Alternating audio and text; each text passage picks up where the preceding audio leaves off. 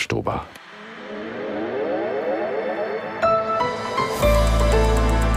Die ARD Infonacht Nachrichten um 5.30 Uhr mit Gabriela Kühne. Die SPD beendet heute ihren Bundesparteitag in Berlin. Im Mittelpunkt stehen Beratungen über die Bildungspolitik. Aus der Nachrichtenredaktion Marei Beermann. In einer Rede will Parteichefin Esken zu dem Thema heute einen Antrag vorstellen. An den ersten beiden Tagen hatte die SPD ihre Parteiführung neu gewählt und sich indirekt für die Aussetzung der Schuldenbremse auch im Jahr 2024 ausgesprochen.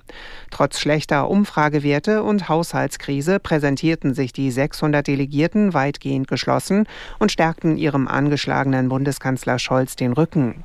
Der hatte sich in seiner Rede zuversichtlich geäußert, die Haushaltskrise der Ampelkoalition lösen zu können.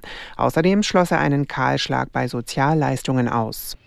Im norwegischen Oslo wird heute die Friedensnobelpreisträgerin Narges Mohammadi für ihren Kampf gegen Unterdrückung im Iran geehrt.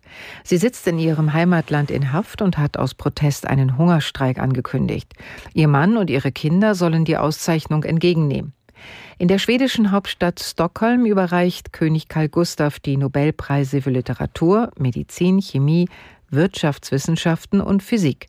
Letzterer geht unter anderem an den ungarisch-österreichischen Forscher Kraust, der in Garching bei München lehrt.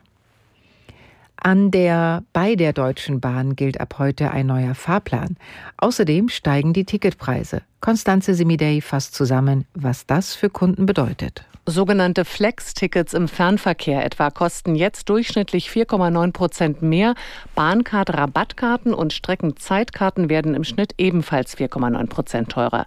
Das Unternehmen begründet das mit gestiegenen Kosten. Schneller und häufiger soll es mit dem neuen Fahrplan in Zukunft vor allem auf viel genutzten Fernverkehrsstrecken zwischen den großen Städten vorangehen. So gibt es laut Deutscher Bahn vor allem auf den Strecken zwischen Berlin und Nordrhein-Westfalen sowie zwischen Berlin und München zusätzliche Verbindungen. Berlin erhält außerdem eine zweite umsteigefreie ICE-Verbindung nach Wien. Die deutsche Schauspielerin Sandra Hüller hat den Europäischen Filmpreis als beste Darstellerin gewonnen. Sie wurde in Berlin für ihre Hauptrolle im Justizthriller Anatomie eines Falls ausgezeichnet. Das französische Drama über eine Schriftstellerin unter Mordverdacht wurde auch zum besten europäischen Film des Jahres gekürt und erhielt die Preise für Regie, Drehbuch und Schnitt. Als bester Darsteller wurde der dänische Schauspieler Mats Mikkelsen für seine Leistung im Film Bastarden gewürdigt.